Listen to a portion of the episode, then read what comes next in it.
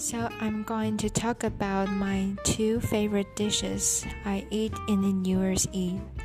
The first dish is buttered pineapple bun.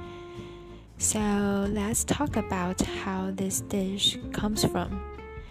Many Hong Kong restaurants offer an item called a butter pineapple bun which is a pineapple bun with a piece of butter stuffed inside. They are known in Cantonese as bo lo you. Typically, the bun would be brought hot from the oven to the diner's table. And the other dish is mac and cheese.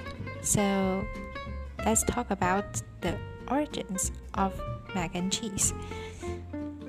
And cheese, also called macaroni and cheese, in the US and Canadian English.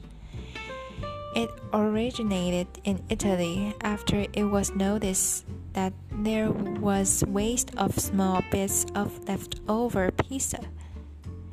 And it was boiled and cheddar cheese was added. So, this is the end of my two favorite dishes in the New York's Eve.